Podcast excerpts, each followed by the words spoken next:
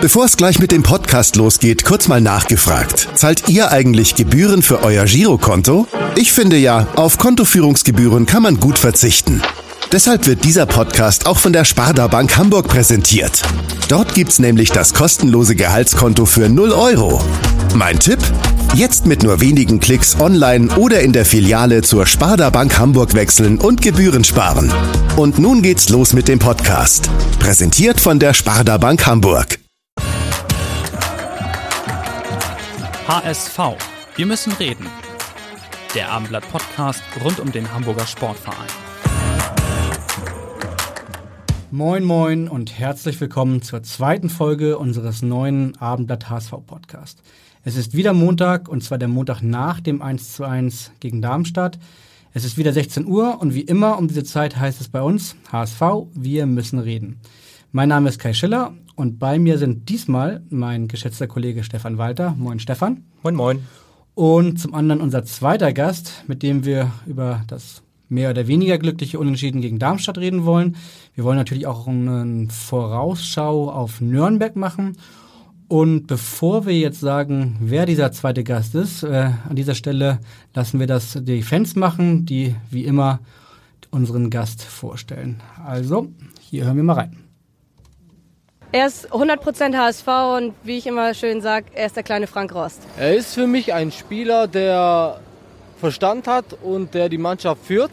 Er hat Ahnung von dem, was er tut.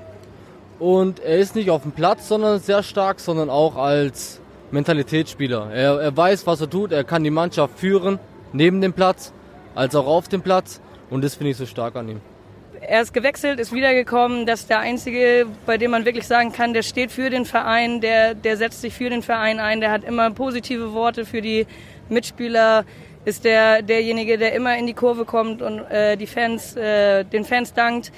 Das ist einfach der, der für den, für den Verein steht und den man eigentlich am meisten hier im Verein schätzen sollte.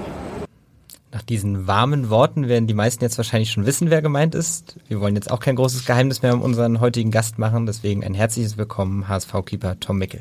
Hallo.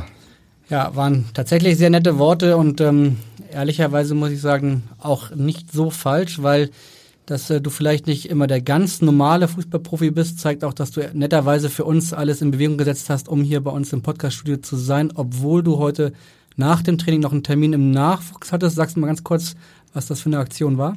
Ja, wir haben heute den ersten äh, Torwarttag äh, bei uns im Nachwuchs äh, im Campus. Da hat Avi Cenk, unser Torwartkoordinator, alle Torhüter von der U15 bis zur U21 zusammengeholt. Ähm, da gab es natürlich auch eine Einladung für die Profitorhüter, die ähm, gerne vorbeikommen können.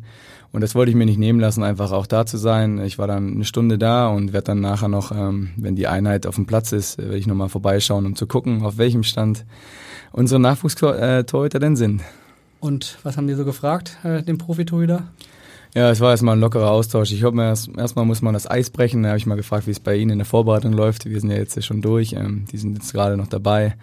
Ähm, und wollen, haben mich einfach mal ein bisschen vorgestellt und gesagt, dass wir, dass ich es schön fände, wenn wir eine gute Kommunikation haben und einfach miteinander, ja, so als Team auftreten. Tom, wir möchten heute gerne auch etwas Persönliches über dich erfahren, haben, äh, wollen auch für die eine oder andere Überraschung sorgen, also Sachen, die du noch nicht oh. kennst, äh, werfen auch einen Blick nach vorne auf das kommende Spiel gegen Nürnberg, wollen nun aber erstmal den ersten Spieltag gegen Darmstadt rekapitulieren. Ähm, wie hast du den gestrigen Sonntag erlebt? War es ein verdienter Punkt? War er, war er glücklich oder vielleicht auch beides zugleich?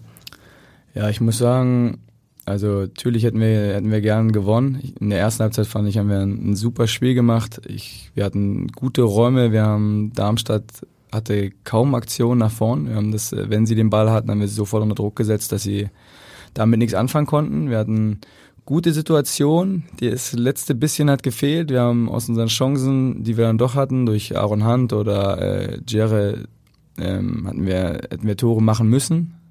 Und das haben wir leider nicht geschafft. Dann kriegst du halt ja, nach der Halbzeit irgendwie das, was du am wenigsten haben willst, ist ein Gegentor.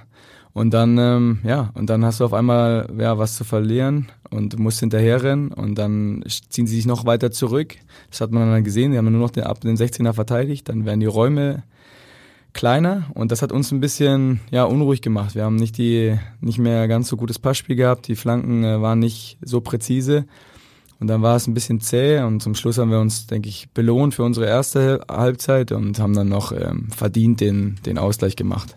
Über den Ausgleich reden wir natürlich, den, über den Elfmeter, das war das große Aufregerthema des Wochenendes. Trotzdem einmal vorab gefragt, du als Torwart vielleicht eine gemeine Frage, aber war der Führungstreffer für Darmstadt, war der haltbar, unhaltbar, Torwartfehler, kein Torwartfehler?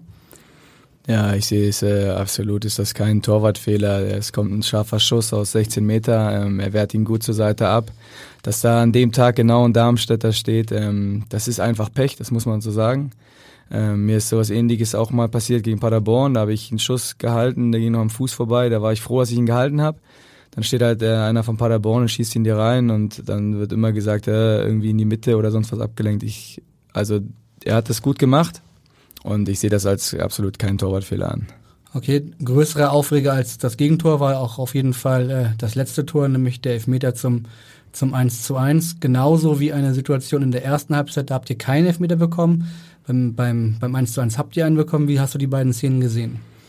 Ja, die Situation in der ersten Halbzeit mit ähm, Tim Leibold, ähm, ja, da denke ich, kann man auch Elfmeter pfeifen. Er spielt den Ball spielt den Ball auch vor dem Hermann, äh, glaube ich, weg. Ähm, wird dann, oder, oder wird zumindest äh, auch umgehauen. Also ich glaube, das kann man pfeifen. Der Videoschiedsrichter hat es nicht gemacht. Ähm, also haben sie, haben sie wahrscheinlich recht gehabt. Ich meine, da haben sie extra jemanden sitzen, der das, der das kontrolliert. Ähm, und dann die Situation mit Manu, es ist ähnlich. Er spitzelt den Ball weg, wird wird dann getroffen und ich glaube, dann kann man auch Elfmeter pfeifen. Es ist allerdings, muss man sagen, extrem schwierig auch für die Schiedsrichter in dieser realen Zeit, das einzuschätzen. Selbst an die Hand der Bilder ist es nicht immer einfach, wann wer den Ball trifft und äh, was dann so in Zeitlupe oder Superzeitlupe gezeigt wird, ist ähm, ja täuscht ein bisschen die Wirklichkeit. Also ich glaube, wir können zufrieden sein, dass es einen Elfmeter gibt und das musste man, einen musste man auf alle Fälle pfeifen. Du sagst jetzt, dass es eine extrem schwierige Entscheidung für die Schiedsrichter war. Ich habe aber genau gesehen, wie dich nichts mehr auf der Bank gehalten hat. Äh, was ging in dem Moment in dir vor? Und hast du dich vielleicht auch in deinen Torwartkollegen Marcel Schuhen hineinversetzen können, der zum großen Held hätte avancieren können? Ja, ich war natürlich erstmal ähm, ja, gespannt draußen und habe natürlich gehofft, dass er Elfmeter pfeift, weil wir unbedingt diesen, ja, dass wir unbedingt einen Punkt holen ähm, im ersten Spiel, gerade zu Hause vor unseren Fans ähm, dass wir gleich äh, da noch was holen, war wichtig. Und äh, da war es ein bisschen ein paar bange Minuten dabei. Und als er dann auf den Punkt gezeigt hat, ähm, ja, war dann schon war dann sehr große Freude im ganzen Rund, bevor er überhaupt äh, äh, Hunter geschossen hat. Ähm, ja, und äh, für Marcel Schuhn ist es natürlich bitter. Als Torwart, äh, wenn du in der 97. Elfmeter gegen dich kriegst, kannst du entweder der Held sein oder, oder auch nicht. Ähm, für uns war es gut, dass er diesmal kein Held war es war ja wahrscheinlich für, äh, für den Kollegen schon relativ klar, dass ähm, das an Hand schießen wird. Ähm, seid ihr als Torhüter eigentlich auf die Gegenspieler, die möglicherweise einen Elfmeter schießen, immer vorbereitet? Ja, das hat sich so, ähm, ja, hat sich so etabliert, muss man sagen, dass man ähm, zumindest eine Liste bekommt und äh, wer, wer der vermeintliche Schütze ist anhand der Aufstellung. Und ähm, da würden werden nochmal die letzten Elfmeter einfach angeschaut. Da wird geguckt, ähm, ja, welche Ecke er bevorzugt, äh, ob er immer noch einen, einen Schritt langsamer vorher macht. Das ist für deine Bewegung als Torwart natürlich auch wichtig. Wie läuft er an? Ähm, das verändert dann auch nochmal ähm, deine Aktion und ja, da wird schon viel Wert drauf gelegt. Das heißt, weißt du jetzt schon, wer äh, bei Nürnberg der mutmaßliche Elfmeterschütze sein würde? Oder? Nee, das machen wir meistens einen Tag vorher, weil die Aufstellung ähm, ja, dann auch äh, meistens erst äh, äh, feststeht und das dauert immer ein bisschen. Die Woche ist ja lang, da kann immer viel passieren. Und da wird das immer einfach äh, am Spieltag äh, oder einen Tag vorher ähm, gezeigt. Aber so ein Zettel, wie Jens Lehmann äh, eins bekommen hat, 2006 äh, mit den möglichen Torschützen, hast du den auch schon mal bekommen von einem Torhüter-Trainer? Ja, klar, dann kriegt man einen Zettel, dann heftet man sich mal, manchmal einen Spind, und, äh, um das nochmal vor Augen zu führen. Und wenn nicht, äh, wenn man im Spiel ist, dann gibt es auch mal einen Hinweis nochmal vom Torwarttrainer, falls sowas äh, kommt, in welche Ecke denn geschossen wurde oder wird vielleicht. Wir haben äh, danach in der Mixzone mal gefragt, äh, ob die ob bei, bei, bei deinen Kollegen das alles so klar war, dass, dass Aaron Hunt auf jeden Fall äh, schießen wird und das hat Lukas Hinterseher gesagt. Er hat das, äh, Kapitän, Chef am Platz, der hat das entschieden, äh, ja. letzte Aktion. Äh, also gar keine Frage, Aaron Hunt musste schießen. Ja, Aaron ist unser, unser Kapitän, unser Leader. Ähm, er übernimmt Verantwortung, das wissen wir und ja, der lässt sich dann auch solche Situationen nicht nehmen. Ähm, und er hatte gezeigt, eindrucksvoll, dass er nervenstark ist. In 97 ist ja schon äh, der Druck groß und von daher hat er, hat er gezeigt, was in ihm steckt. Übt ihr eigentlich auch Elfmeter im Training, um dann auch wissen zu können, bei wem vielleicht die Wahrscheinlichkeit am größten ist, zu treffen? Also Elfmeter werden immer mal wieder geschossen. Ähm, ja, nach dem Training, gut, äh, der eine oder andere macht dann, äh, versucht dann zu lupfen oder macht es auch Spaß, aber viele nehmen es auch ernst und wollen sich da ausprobieren. Und das muss man schon auch immer mal wieder machen, um zu sehen, äh, ja, für, wir sagen dann auch, du, für uns ist die oder die Sache schwieriger, wenn du so und so schießt. Also man versucht natürlich das Beste für, für seine Mannschaft rauszuholen. Hast du jemals in einem Pflichtspiel einen Elfmeter geschossen? Geschossen? Ja. Manche Töter schießen ja. Schieler wer?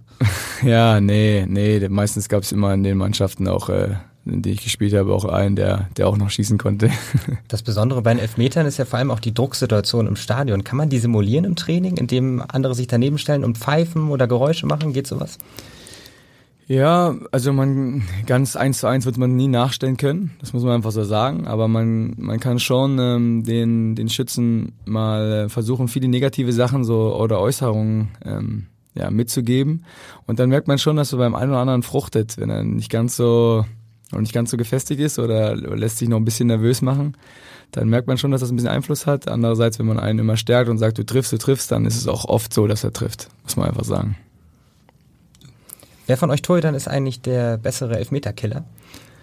Elfmeterkiller. Oh, naja, so, so genau haben wir das noch gar nicht, ähm, muss ich sagen, trainiert. Äh, so, so genau kenne ich Ferro auch noch nicht, um zu wissen, wie er ähm, wie er da ist, aber er kann ja mal in der Saison zeigen, dass er, dass er ein paar hält. Das wäre schon, das wäre schon gut für uns. Vor dem Training habe ich eine interessante Szene beobachtet. Da hättest du sehr gerne den Elfmeter gehalten, nämlich den von Manuel Winsheimer. Du hast dich hinterher tierisch aufgeregt, weil du dran warst, aber letztlich dann doch äh, den Ball wieder aus dem Netz holen musstest. Ähm, zeichnet diese Szene dich halt auch aus, wie du dich wirklich in jedem Training voll reinhängst und immer wieder motivierst und wie schwierig ist das vor allem im Hinblick äh, darauf, dass du ja weißt, dass du am Wochenende sehr wahrscheinlich nicht zum Einsatz kommen wirst? Also erstmal, ähm, den Elfmeter will man natürlich halten, wenn du dran bist und der geht dann in Pfosten rein, dann, ja, dann ärgert es einen kurz mal extrem, weil man hat einfach eine Chance, sich auszuzeichnen und man will einfach nie ein Gegentor kriegen. Ähm, und genauso ist die Situation bei mir. Ähm, ich will einfach jedes Training kein Gegentor bekommen und will alles noch irgendwie besser machen, was ich, äh, was ich kann, damit ich, äh, ja, immer, immer im Spiegel gucken kann und sagen kann, ich habe alles gegeben und ich habe ja bei dem Verein auch einen äh, Vertrag unterschrieben, dass ich jeden Tag äh, meine 100 Prozent gehe. Deswegen habe ich diesen Vertrag bekommen und das versuche ich einfach jeden Tag auch umzusetzen. Du gibst ja nicht nur im Training 100 Prozent, sondern auch während des Spiels von der Bank aus. Ähm, würdest du dir manchmal dann auch wünschen, dass du dann auch auf dem Platz besser drauf eingreifen kannst auf die Situation? Ja, klar, wünscht man sich hier auf dem Platz, da kann man ein bisschen mehr beeinflussen als von draußen. Ähm, trotzdem versuche ich von draußen immer ein bisschen Input zu bekommen für unsere Spiele, aber ich weiß, dass es manchmal, wenn du jetzt wie gegen Darmstadt in der 60. dass man manchmal auch so eine kurze Phase hat, wo man denkt, mein Gott, äh, ob wir das noch schaffen. Und dann ist es vielleicht auch gut, ähm, wenn man immer ein bisschen Zuspruch bekommt und wenn das vielleicht nur ein paar Prozent bringt nochmal von die Motivation und dass man einen noch ein bisschen, bisschen kitzeln kann, dann versuche ich da was reinzube äh, reinzubringen. Ihr hattet ja sechs Wochen Vorbereitung und ähm, man entwickelt ja so ein Gefühl, wo man steht. War das jetzt für dich eine Überraschung, dass du die Nummer zwei sein wirst ähm, oder hast du eigentlich so ein bisschen damit gerechnet? Ich hatte ehrlich gesagt kein, äh, kein Gefühl, als der Trainer uns dann äh, zu dritt ins Büro reingeholt hat. Ähm, ja, ich habe, äh, ich hatte auch letztens gesagt, ich versuche einfach so gut zu sein, wie ich äh, kann und am Ende ist es immer der Trainer, der entscheidet, äh, was passiert. Und ja, ich habe mich dann natürlich danach sehr gefreut, dass ich, äh, dass ich im Kader gestanden habe und bei dem Spiel dabei sein konnte. Ähm, du hast dann ja wahrscheinlich danach auch nochmal mit Julian Pollersbeck ge gesprochen, der war letzte Saison noch die Nummer eins. Ähm, ich gehe mal davon aus, dass er jetzt nicht wirklich sehr happy war über die Entscheidung. Ähm, redet ihr darüber oder ist da sich jeder der Nächste und das ist dann halt Profigeschäft? Nee, wir hatten schon äh, letztes Jahr auch eine, eine, ja, eine Zeit zusammen. Es war, wir waren ein Torwartteam, wir haben letztes Jahr viel erlebt, muss man sagen. Ähm, das schweißt auch ein bisschen zusammen und wir haben uns natürlich danach unterhalten, ähm, haben auch gesagt, dass das nichts äh, zwischen uns verändern soll, weil wir auch wirklich äh, gut miteinander können. Ähm, und das ist einfach eine, ja, eine Entscheidung vom Trainer. Und äh, das haben wir dann auch einfach so, ja, wo wir miteinander gesprochen haben, auch gesagt, das ist, es ändert nichts an, an dem Umgang mit uns. Wir sind immer noch äh, ein Team und ähm, das ist auch wichtig, dass man sich gegenseitig unterstützt. Diese Entscheidung vom Trainer, da haben wir natürlich auch mal nachgefragt und das hat Dieter Hacking zu der Entscheidung gesagt. Nur Tom hat eine gute Vorbereitung gespielt. Ja, hat in jedem Training hat er gezeigt, dass er, gewinnen will. Er hat, äh, denke ich, sehr, sehr gute Situationen gehabt im Mitspielen, auf der Linie, sehr reaktionsschnell, sehr mutig im, im Rauskommen, sehr mutig im 1 gegen 1. Und das waren erstmal die sportlichen, das ist erstmal für mich alles entscheidend, die sportlichen Gründe. Ja, hört man gerne wahrscheinlich, oder? Ja, ist natürlich sehr, sehr schön, wenn sowas der Cheftrainer über einen sagt. Nun habt ihr eine lange Woche vor euch, ehe es dann am Montag gegen Nürnberg rangeht. Ähm, du hast mal ganz in der Nähe gewohnt, nämlich in Fürth. Hast du aus dieser Zeit noch alte Verbindungen ins Frankenland? Äh, ja, wir waren tatsächlich diesen Sommer da, als wir nach Österreich gefahren sind, haben wir da einen Zwischenstopp gemacht. Das hat sich ganz gut, äh, ja, es hat ganz gut gepasst, weil es die Hälfte der Strecke war. Wir haben da unsere Nachbarn äh, besucht, unsere ehemaligen, und haben mit denen einen Tag verbracht. Und äh, dann waren wir noch abends mit den Teammanagerinnen von Kräuter Fürth was essen. Ähm, die kenne ich jetzt, ja, die, ja, der Kontakt ist nie abgerissen wir kennen ihn schon länger und ähm, ja, mit dem sind wir auch gut befreundet. Aber du hast in Fürth gewohnt, äh, nicht in Nürnberg, wie ja manche Mitspieler von dir wahrscheinlich, äh, die dann in Nürnberg gewohnt haben. Nee, in der verbotenen Stadt habe ich natürlich nicht, äh, habe ich natürlich nicht gewohnt. Jetzt hat Nürnberg am Wochenende gewonnen in Dresden, 1 zu 0, durchaus schmeichelhaft. Aber wie, wie schätzt du den Club dann auch ein, im Vergleich vor allem zu den vermeintlichen Big Four, also Stuttgart, Hannover, Nürnberg, der HSV vielleicht noch? Seid ihr da auf Augenhöhe und gibt es überhaupt diese klaren Aufstiegsfavoriten? Ja, auf Augenhöhe, da sind äh, viele Vereine, die äh, Anspruch haben, äh, oben mitzuspielen. Und wir wollen einer davon sein. Es ist aber der erste Spieltag. Ich habe nicht viel gesehen von dem Spiel gegen Dresden, muss ich sagen. Ähm, allerdings glaube ich, dass sie in einem Heimspiel schon offensiver äh, starten werden oder offensiver spielen werden als Darmstadt jetzt, die sehr, sehr, sehr defensiv gespielt haben. Und ich glaube, das ergibt für uns Räume. Da haben wir, werden wir gute Situationen haben, um vielleicht auch mal umzuschalten, wenn sie in Angriff sind, dass wir einfach mal ein bisschen Platz haben. Und dann müssen wir unser Tempo nutzen, das wir, das wir auch haben auf den, auf den Außenbahnen. Und ich glaube, es wird, äh, es wird ein richtig gutes Spiel. Ein Montagabendspiel, Flutlicht. Es gibt nicht viel Schöneres, äh, was es im Fußball, was man im Fußball machen kann. Einer, der Tempo mitbringt auf den Außenbahnen, ist Tim Leipold, der kam aus Nürnberg. Er wird dann auch, der wird leider nicht dabei sein, der ist noch angeschlagen. Und äh, bei Nürnberg spielt auch einer, den kennst du noch so ein bisschen, oder? ja klar, Chris, äh, Chris Martenia, ähm, mit dem bin ich auch äh, öfter mal in Kontakt. Der, der treibt jetzt da sein Unwesen. Der, ähm, hattet ihr jetzt direkt vor dem Spiel nochmal Kontakt?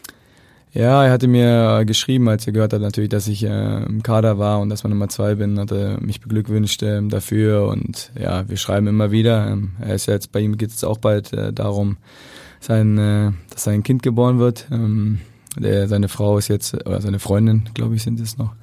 Nicht, dass ich jetzt schon zu, vor, zu früh vorgreife. Nee, äh, seine Freundin ist hochschwanger. Ich glaube, der Stichtag ist jetzt um den Spieltag rum, jetzt die letzte Woche, glaube ich. Und äh, er hofft natürlich, dass das jetzt irgendwie zeitnah passiert, damit er ja, voll fokussiert gegen uns spielen kann. Und du hoffst, dass es äh, genau auf, äh, am Montagabend passiert, damit äh, ihr einen anderen Torwart bezwingen müsst, oder? Nein, nein, ich wünsche ihm, dass es so passiert, wie es für ihn äh, am besten ist. Ähm, und es gibt auch für uns, eine, wir können ihm auch ein paar Dinge reinschenken. Also ja, war, auch wenn man befreundet ist, äh, freut man sich, wenn wir gewinnen, natürlich ein bisschen mehr. Okay, dass ihr befreundet seid, das äh, haben wir einen Beweis für und der kommt jetzt. Tommy, alte Legende. Hier ist Christian Martenia.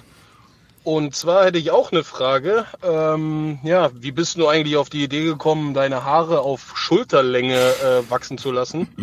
ähm, mhm. Ja, ich finde es persönlich sehr geil, weil dir steht einfach alles und äh, passt ja auch zu deinem Naturell, bist einfach ein geiler Typ und ja, ähm, die Frage hätte ich gern beantwortet und vor allem, wie lange brauchst du dafür?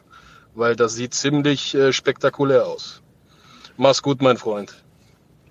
Spektakulär. Spektakulär, ja, das ist natürlich ein Wort, äh, das passt eigentlich nicht zu mir. Ähm, ja, äh, die Idee kam jetzt irgendwie ja um, um Silvester rum. Dieses Jahr werde ich, ja, wurde ich 30 und ich wollte mal irgendwie was was anderes machen, was ändern und ähm, ja, da ich eine Frau und zwei Kinder habe, ist äh, das erstmal safe. Also gibt's da nicht so viel, was da zu ändern ist. Und dann dachte ich, ach komm, ich habe noch nie äh, irgendwie lange Haare gehabt und dachte, okay, ich probiere das einfach mal. Hab meiner Frau gesagt, pass auf, ähm, ich lasse jetzt einfach mal die Haare wachsen. Wenn du sagst, so kommst du mir nicht mehr ins Haus, dann schneide ich sie sofort ab.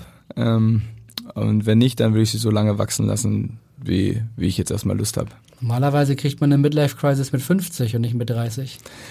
Ja, Midlife Crisis ist es noch nicht ganz, aber äh, einfach mal was, was ausprobieren. Äh, sonst bin ich eher nicht so der verrückte Typ, von daher muss ich mal irgendwie irgendwas anderes machen. Was haben deine Kinder zu der neuen Frisur gesagt? Ja, meine Tochter fand es natürlich schön, dass sie jetzt mal kämmen kann und mir einen Zopf machen konnte. dann war unser Sohn ein bisschen eifersüchtig, da der das natürlich nicht machen kann mit so einer kurzer Frisur. Der hatte dann auch kurz die Überlegung, ähm, die auch mal ein bisschen länger wachsen zu lassen. Aber das hat er dann schnell verworfen, weil es im Sommer so warm ist und dann sagt er, dann schwitzt er immer so viel. Von daher kriegt er die Haare natürlich kurz geschoren. Nach diesem kurzen Schwenk über dein Styling wollen wir jetzt wieder sportlich werden, versprochen. Äh, so ziemlich alle Torhüter, die wir gefragt haben, berichten immer über ein exzellentes Verhältnis untereinander. Gab es denn auch mal einen Kollegen, mit dem es vielleicht eher schwieriger war für dich? Oh, jetzt muss hier irgendjemand in den Rücken fallen. äh, nee, ich muss sagen, das hat sich ein bisschen gewandelt, diese extreme Zeit, wo man untereinander nicht miteinander sprechen konnte. Die gibt's nicht mehr, weil mittlerweile auch alle Torhüter gemerkt haben, dass äh, die Entscheidung, wer spielt, nicht äh, die Torhüter selbst treffen, sondern der Trainer. Und ähm, das hat sich jetzt äh, ein bisschen durchgesetzt, so langsam. Ähm, und man einfach selber einfach nur alles geben kann. Und da muss man auch dann dazu stehen, was äh, entschieden wird und dann muss man die Mannschaft trotzdem weiter unterstützen. Ähm, das ist wichtig und das haben alle jetzt auch mittlerweile gemerkt und deswegen gibt's jetzt auch, muss ich sagen, alle die alle Teute, die wir hatten, äh, waren alle wirklich ähm, kollegial und man hat zusammen zusammen was gemacht. Da sind wir jetzt froh, dass du nicht den Namen eines ehemaligen Nationaltorhüters äh, erwähnt hast, weil äh, der hat auch nochmal eine Frage an dich. Hi Tom, René Adler hier. Und zwar, ich würde gerne ein bisschen mehr erfahren über die Phase, als du wirklich mit dem Gedanken spieltest, mit dem Fußball aufzuhören, aus einer Verletzung kommend. Würdest du jetzt im Nachhinein diese Phase als härteste oder dunkelste Stunde deiner Karriere bewerten oder hast du da auch wirklich was Positives rausziehen können und äh, oder bist du der sogar dankbar? Das würde mich interessieren. Alles Gute, ciao, mach's gut. Welche Phase meint er? Ja, ähm, ja, nach 2015, als mein Vertrag in Fürth endete, ähm, ja, war ich sozusagen dann äh, vereinslos für oh, 14 Tage oder knapp drei Wochen. Ähm, ja, vorher habe ich ähm, in Fürth dann, als sich der Wolfgang Hesel verletzt hat, mit Mittellandbruch habe ich ähm, gespielt, aber hatte vorher schon auch, ja, wie es so sein sollte, eine Verletzung mit einer Schambeinentzündung. Da habe ich so lange gespielt, bis er wieder fit war, sechs Wochen, bis sein Mittelhandbruch ausgeheilt ist. Ähm, dann konnte ich aber nicht mehr mehr schießen oder ein Sit-Up machen, weil das einfach, ja, hat alles wehgetan und Hast du vorher mit Schmerztabletten dann gespielt? Ja, Schmerztabletten, Spritzen, alles was halt ging, damit ich, äh, ja, es waren meine ersten Profispiele und äh, Chancen hat man nicht so oft, also muss man die ergreifen, die man hat. Und so war es dann, dass ich halt versucht habe, so alles zu geben und ähm, ja, meine Chance einfach zu nutzen, weil das war genau die Stunde, ja, auf die ich so lange gewartet habe. Ich war dann, glaube ich, mit 25 oder so erst mein oder 24 mein erstes Profispiel gemacht. Das ist schon ja heutzutage relativ spät. Und ja, dann war es so, dass mein Vertrag dann ähm, auslief. Ähm, ein paar Sachen gab es vorher, die haben sich dann aber zerschlagen, das hat nicht gepasst. Ja, und dann stand ich da, hatte am 30.06. das Umzugsunternehmen mit meiner äh, hochschwangeren Frau, die zwei Monate später ein Kind bekommen sollte, ähm, unserem Sohn und das Umzugsunternehmen war da und äh, wir hatten noch, noch keinen Plan. Ich habe meinen Berater angerufen, der dann gesagt hat, äh, du, wir fahrt einfach mal Hamburg, ähm, du kannst ja erstmal mittrainieren. Darüber war ich schon mal sehr dankbar. Dann sind wir gleich hochgefahren mit allen Sachen, die wir noch im Auto hatten. Der Rest wurde eingelagert. Naja, und dann konnte ich mich hier ja, fit halten, nochmal beweisen und habe dann die Chance bekommen, äh, als Führungsspieler der U21 mit Profivertrag ähm, trotzdem ja, beim HSV wieder zu sein. Das war schon hart, weil du dann natürlich ab, ab dem Moment, als es in Fürth äh, gesagt wurde, dass mein Vertrag nicht verlängert wird, hat, äh, macht man sich viele Gedanken und überlegt halt, macht das Sinn? Mit 25 oder 24 habe ich wenig Spiele gemacht. Komme ich überhaupt da, da noch so lange durch, dass ich äh, ja, professionell spielen kann? Ähm, ja, und da war ich und äh, unfassbar glücklich, dass ich äh, hier sein konnte, dass der HSV mir die Chance gegeben hat. Ähm, das, äh, ja, das hat mich glücklich gemacht und darüber bin ich dankbar. Und das hat mich auch gestärkt in dem, was, ähm, in der Wahrnehmung. Früher war es vielleicht so, dass man dachte, ja, es ist alles normal, aber es ist nicht normal, was man erlebt, dass man äh, am Spieltag äh, rausgehen kann ins Stadion, dass man dabei sein kann, dass man äh, dass Fans fragen nach einem Autogramm, nach, äh, nach, meinem, nach meiner Unterschrift und sich darüber freuen und ein Bild machen. Das ist nicht normal und das äh, habe ich einfach dadurch auch nochmal wert, äh, wertgeschätzt, weil es kurz davor war, vorbei zu sein. Und jetzt äh, diese Entwicklung hätte ich jetzt, äh, muss ich sagen, auch nicht vorher gesehen. Du hast ja erstmal zwei Wochen Probetraining gemacht. Ähm, hattest du dann in, dieser, in diesen zwei Wochen auch mal den Gedanken, wenn das nicht klappt, was mache ich dann? Hänge ich meine Torwarthandschuhe komplett an den Nagel oder gehe ich auf große Touren und versuche mich irgendwo anders anzubieten? Wie waren da die Gedanken? Ja, ich habe äh, ja, ich habe natürlich dann gedacht, okay, ich versuche so lange wie möglich noch, dass ich vielleicht noch irgendwo ein Schlupfloch finde, äh, dass ich irgendwie noch irgendwo unterkomme und zeigen kann, dass ich auch was kann. Das ist ja ist ja so, ähm, viele gucken dann auf die auf die Anzahl der Spiele und das war halt nicht viel, aber ich glaube trotzdem, dass ich ein ganz ordentlicher Torwart bin ähm, und deswegen war dann die Hoffnung natürlich erstmal, dass ich irgendwie, wenn es geht, beim HSV unterkomme und wenn nicht, dann muss ich es nochmal irgendwie probieren. Ähm, Gott sei Dank hat Plan A da funktioniert. Und äh, ich konnte dann äh, ja einfach beim HSV nochmal unterschreiben. Aber gab es einen Plan B? Also ich hatte mal irgendwie gehört, oder ich dachte, du wolltest möglicherweise studieren. Auch die Polizei war irgendwie mal. Ja, ich habe mich dann, äh, ja, das habe ich dann, ich hatte nur einen Einjahresvertrag unterschrieben im HSV und die Situation hat dann natürlich auch an mir genagt, dass ich überlegt habe, ich muss jetzt äh, Plan B machen, habe mich dann in dem Jahr bei der Polizei beworben ähm, weil ich gedacht habe, okay, dann könnte ich noch eine Ausbildung machen, weil gibt es ja so eine Altersgrenze, glaube ich, mit 30 ist dann irgendwie da Einstellungsstopp. Also jetzt vorbei. ja, jetzt vorbei. Ähm, da habe ich mich da beworben, wurde auch angenommen und habe aber nochmal beim HSV dann in dem Jahr ähm, gegen Augsburg gespielt in der Bundesliga. Hatte die Chance dann nochmal um ein Jahr zu verlängern und habe gedacht, okay, ich, ja, es hat so viel Spaß gemacht, ich durfte Bundesliga spielen, ich will noch, noch so lange wie es geht spielen. Hab dann ähm, ja, habe dann Fernstudium angefangen, ähm, was ich aber dann, dadurch, dass es nochmal so nach oben ging, jetzt erstmal ruhen lassen musste. In was Fernstudium? Äh, naja, BWL habe ich dann äh, an der Fernuni gemacht. Aber es war dann vom zeitlichen Aufwand schwierig, da ich jetzt, dass sich nochmal so entwickelt hat, dass ich nach oben gekommen bin, ähm, dass ich dann am Wochenende unterwegs bin ähm, und ja, bei den Profis nochmal dabei bin. Da ist der zeitliche, ja, der zeitliche Faktor äh, und dann mit Familie natürlich ein bisschen schwierig geworden. Würdest du dein BWL-Studium eventuell nach deiner aktiven Karriere fortsetzen? Hast du da schon Pläne? Ja, das habe ich auf alle Fälle auf der Liste, also als Option natürlich. Ähm, und dann, ja, und dann werde ich mal gucken. Ich habe noch zwei Jahre Vertrag erstmal. Äh, ich will natürlich so lange wie möglich spielen. Ähm, das, das steht äh, fest. Und dann habe ich halt im Fußball gelernt, dass man äh, wenig Pläne machen kann, weil einfach äh, oft es anders kommt, als man überhaupt denkt. Äh, vor vier Jahren hätte ich auch nicht gedacht, dass ich jetzt hier sitze und einen Podcast mache ähm, und am Wochenende gegen Darmstadt auf der Bank saß ähm, beim HSV.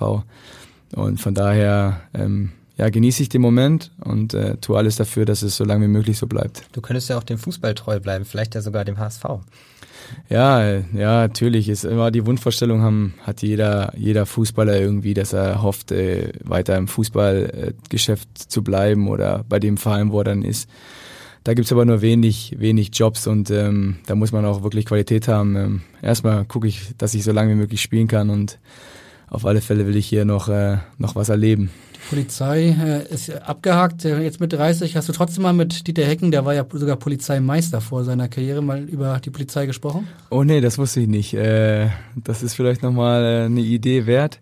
Wobei ich jetzt da raus bin, eigentlich immer gucken, ob das jetzt noch, ob das jetzt noch Sinn macht oder ob die nochmal extra Regelungen haben für Späteinsteiger, Spät-Späteinsteiger. Wir haben übrigens noch einen ehemaligen Weggefährten von dir, der eine Frage für dich parat hat. Wer kann es sein? Noch ein, ich hatte viele, aber Spontan fällt mir nur eine Dicky ein. Und ab. Hey, Tommy Bommy. Hier ist Dennis Diekmeyer. Du, ich habe mal eine Frage. Erzähl mal, wer war eigentlich dein Lieblingszimmerpartner mal beim HSV? Und erzähl mal ein bisschen, warum eigentlich? Ich bin gespannt. Also erstmal musst du bitte das Wort, den Spitznamen Tommy Bommy erklären. Ach ja, wir haben mit seiner Frau, also wo ich glaube, sie hatten ja ein Kind, ja, Delani war da ganz, ganz jung. Ähm, haben Zur Erklärung, wir, jetzt haben sie sehr viele Kinder. Jetzt haben die, ja, jetzt hat er hat äh, viel, viel, ja, viele Kinder jetzt sozusagen. viel Spaß gehabt. Ähm, ja, da waren wir da, wir haben uns oft getroffen. Wir kennen uns ja seit der U18 Nationalmannschaft. Ähm, da haben wir zusammen gespielt, dann ist er zum HSV gekommen und dann haben wir uns äh, immer wieder bei ihm getroffen zu Hause, haben dann ähm, diese ähm, wie heißt das noch? Uno? Uno Rocking Rabbit oder irgendwie so, wo man oben drauf haut und dann muss man was aufnehmen, gespielt und dann muss jeder halt äh, irgendeinen Spitznamen aufnehmen. Und ich weiß gar nicht, ob meine Frau das war oder irgendjemand, der hat dann irgendwie Tommy Bommy gesagt. Seitdem hat er das natürlich dann aufgegriffen ne, und hat mich jedes Mal auf Zimmer dann immer nur so. Ähm, naja, so ist er halt. Und er will natürlich wieder seinen Namen hören, dass wir, äh, dass er Zimmerkollege äh, der Beste war. Aber ich muss sagen, es hat echt Spaß mit ihm gemacht. Wir waren äh, ja die ganze Zeit äh, immer auf Zimmer und er ist echt ein, ein guter Typ. Wir haben gestern, ja, gestern nach dem Spiel war ich noch bei ihm, weil sein Haus ähm, dann verkauft ist und er jetzt so, haben wir so eine, eine spontane Abschiedsfeier gemacht äh, mit seinen Freunden und da waren noch ein paar, Sven Neuhaus war auch da und dann haben wir uns nochmal so ein bisschen verabschiedet und darauf festgelegt, dass wenn wir in Sandhausen spielen, dass wir uns auf alle Fälle sehen, dass unsere meine Familie dann runter runterfährt oder fliegt und cool. dass wir uns da ein bisschen treffen. Also er ist wirklich, er ist wirklich ein lustiger, ein geiler Typ. Ähm, der wirkt immer so mit seinen Tattoos, als wenn er so ein ganz harter wäre, aber er, er ist wirklich ein ganz äh, lieber, ruhiger, bodenständiger Junge, auch wenn er so ein Bandleder fährt oder so. Gibt es denn neben Dennis Diekmeyer noch andere ehemalige HSV-Spieler, mit denen du noch in Kontakt stehst? Ja, ja, gut, Fiete ist jetzt äh, erst ein paar Tage weg. Äh, mit dem war ich dann letzte Saison oft auf Zimmer. Ähm, äh, auch viel Zeit miteinander verbracht. Ähm, wir hatten jetzt im Trainingslager mal äh, FaceTime gemacht, damit ich, äh, ich wollte mal wissen, wie es da in seiner Welt jetzt aussieht. Und sonst, ja, mit René habe ich äh, immer wieder Kontakt und mit Jaroslav Drobny, also bleibt bei den Torhütern irgendwie. ja, so ist es mit, äh, mit Digi, äh, Sven Neuhaus, ja, der arbeitet ja äh, beim Hamburger Weg. So, das sind die, mit denen ich am meisten aus Hamburg ähm, Kontakt habe. Und was sagt äh, Fiete über seine neue Welt? Ja, ähm, ja, der war natürlich, ist natürlich schon alles ein bisschen größer und äh, ja, wie soll man das sagen, äh, ja, eine andere Welt. Äh, er, er freut sich einfach drauf. Ähm, für ihn war es vielleicht auch einfach mal richtig, jetzt rauszukommen. Der hatte hier viel um die Ohren, es war viel, er war viel Thema und jetzt ist er halt äh, eigentlich ein kleines Lichter, glaube ich, erstmal, aber das äh, tut ihm ganz gut. Ich glaube, dass er sich, dass er, dass er arbeitet und dass er seinen Weg auch machen wird. Und ich habe ihm schon gesagt, ähm, es führt kein Weg dran vorbei, dass er irgendwann wieder zum HSV kommt und hier äh, Tore schießen muss. Also ähm, das äh, muss er noch machen, aber ich glaube, das wird er auch. In Hamburg war er ja ehrlicherweise sehr früh ein sehr großes Licht, wenn wir mal dabei bleiben, so wie vielleicht jetzt auch euer neuester Neuzugang, äh, Savia äh, Amici, ich hoffe, ich habe den jetzt richtig ausgesprochen, auch erst 18 Jahre alt und, äh, und schon so ein bisschen natürlich ein großer Hype jetzt um ihn. Ähm, hast du ihn schon äh, kennengelernt heute in der Kabine? Wie, wie ist dein erster Eindruck? Und ist das eigentlich schwierig, wenn man mit 18 Jahren äh, direkt so sehr so einen großen Rummel um einen äh, entsteht? Ja, wir haben uns heute gesehen, äh, Hallo gesagt. Äh, mein Englisch ist zwar nicht äh, das Beste, aber wir konnten uns verständigen, ist schon mal gut. Ähm, ja, er hat mittrainiert, man sieht, dass er ein dribbelstarker Spieler ist, der das 1 gegen 1 sucht. Hat, glaube ich, auch ein Tor gemacht gegen mich. Das muss ich ihm noch sagen, dass das nicht geht, natürlich. Ähm, sonst hat er ja einen guten Eindruck hinterlassen. Ähm, es ist, glaube ich, nicht einfach für die, für die Jungen heutzutage. Es ist dann schon irgendwie, man kommt mit 18 und die Erwartungen sind äh, direkt, dass man irgendwie mit diesem Sancho von Dortmund verglichen wird und alle wollen den gleichen Weg gehen. Und ähm, ja, da tut man den Jungs ein bisschen leid. Früher hat man denen drei, vier Jahre gesagt, äh, ihr habt äh, Zeit, euch zu entwickeln und den Druck so ein bisschen genommen. Heute müssen alle sofort funktionieren. Das ist das Geschäft geworden, das ist hart geworden für jeden, für jeden Einzelnen. Ähm, gerade von den Jungen, aber ich muss sagen, die Jungs sind tough geworden, die ähm, halten das aus und ich hoffe, dass er, dass er seinen Weg geht, uns, uns hilft, ähm, dass er, dass er auf seine Spielzeit kommt, wie er sich erhofft und ja, wir haben jetzt äh, einen großen Kader, wir haben viel Qualität und da gilt es sich jetzt, da muss er sich jetzt auch behaupten. Dieter Hecking hat uns nach dem Training erzählt, dass äh, Arsenal noch zwei Tage vor dem Wechsel versucht hat, mit ihm den Vertrag zu verlängern. Ähm, mhm. Wie nimmt man als Spieler dann auch solche Geschichten wahr? Also interessiert euch das, unter welchen Voraussetzungen auch der Neuzugang herkommt? Mm, ja. Er wollte unbedingt zum HSV, muss man dazu sagen. Das ist Lob, da muss man ihn schon mal loben, das ist schon mal gut. Ein klares Statement für unseren Verein ist immer genau die richtige Entscheidung. Ja, für so einen Transfer ist immer wichtig, dass man dahinter steht. Und wenn er zu 100 Prozent hinter diesem Verein steht und äh, zum HSV, dann ist genau der richtige Schritt für ihn. Ich glaube, hier wird er weiterentwickelt. Hier hat er eine gute Bühne. Er ist trotzdem ein großer Verein. Wenn man sieht, 45.000 gegen Darmstadt beim Heimspiel, da muss er, glaube ich, auch erstmal spielen. Das hat er bestimmt auch noch nicht so oft gemacht. Und auf der Bühne muss er sich jetzt beweisen und wird er, aber da macht das, wo er herkommt und ob die verlängern wollten, nicht so viel, ähm, ist nicht so einen großen Einfluss, sondern wir freuen uns einfach über jeden Jungen, der einfach Qualität hat und der unsere Mannschaft weiterbringt. Du scheinst dich mit äh, Dieter Hing abgesprochen zu haben, weil er hat das gesagt. Ja, äh, ich glaube, wenn man ähm, so ein Talent aus England äh, für den Hamburger SV, für die zweite Liga in Deutschland begeistern kann, dann spielt das erstmal für den Jungen. Ja, also der total klar war. Ähm, ich habe ja schon gehört, dass er beim letzten Spieltag gegen Duisburg hier im Stadion war. Da waren ja schon die Kontakte äh, von Michael Mutzu geknüpft worden, der sich da auch wahnsinnig äh, reingehängt hat in diesen Transfer, der keine Ruhe gelassen hat und das unbedingt dann auch äh, durchbringen wollte.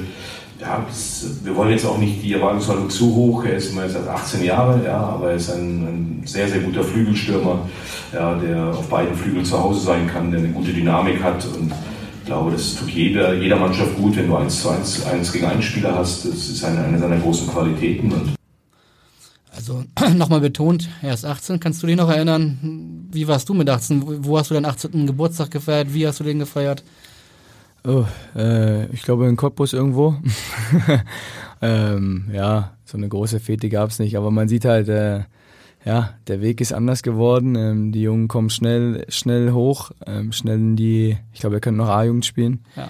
Die kommen ähm, schnell im Profibereich, haben gleich eine Riesenchance. Das ist das Positive. Aber du musst dich halt beweisen, du musst sofort auch äh, liefern. Das Geschäft ist hart, das muss man sagen. Es gibt immer nicht so viele Chancen, so viel hat man nicht.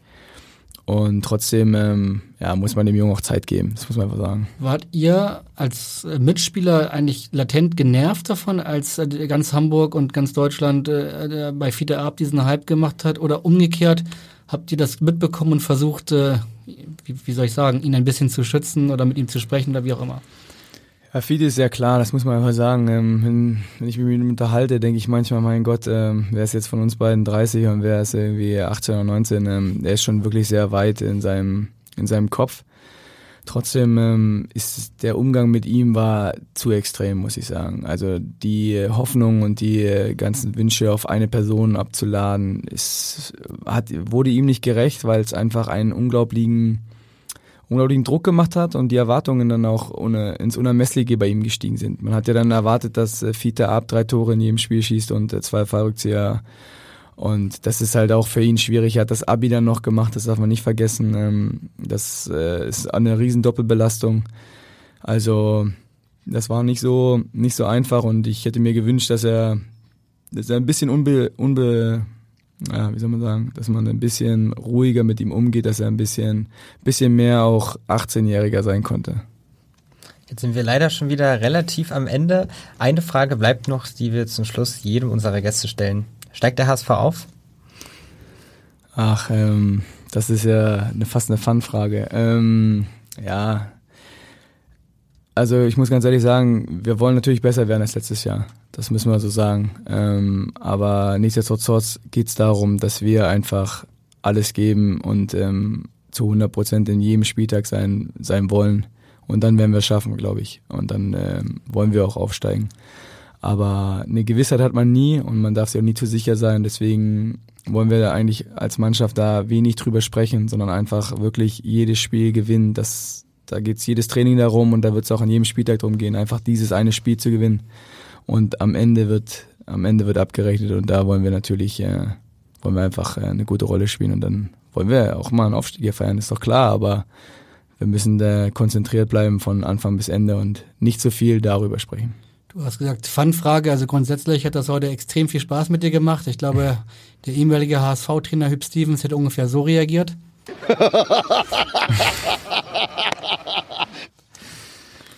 Ja, Tom, ganz herzlichen Dank, äh, dass du gekommen bist. Das äh, wissen wir sehr zu schätzen. Bedanken wollen wir uns hier an dieser Stelle aber auch mal an unsere Techniker, an äh, Sebastian Becht, an Axel Leonard, überragende Produktion dieses Podcasts. Ähm, ab jetzt, wie gesagt, jeden Montag äh, heißt es bei uns HSV, wir müssen reden.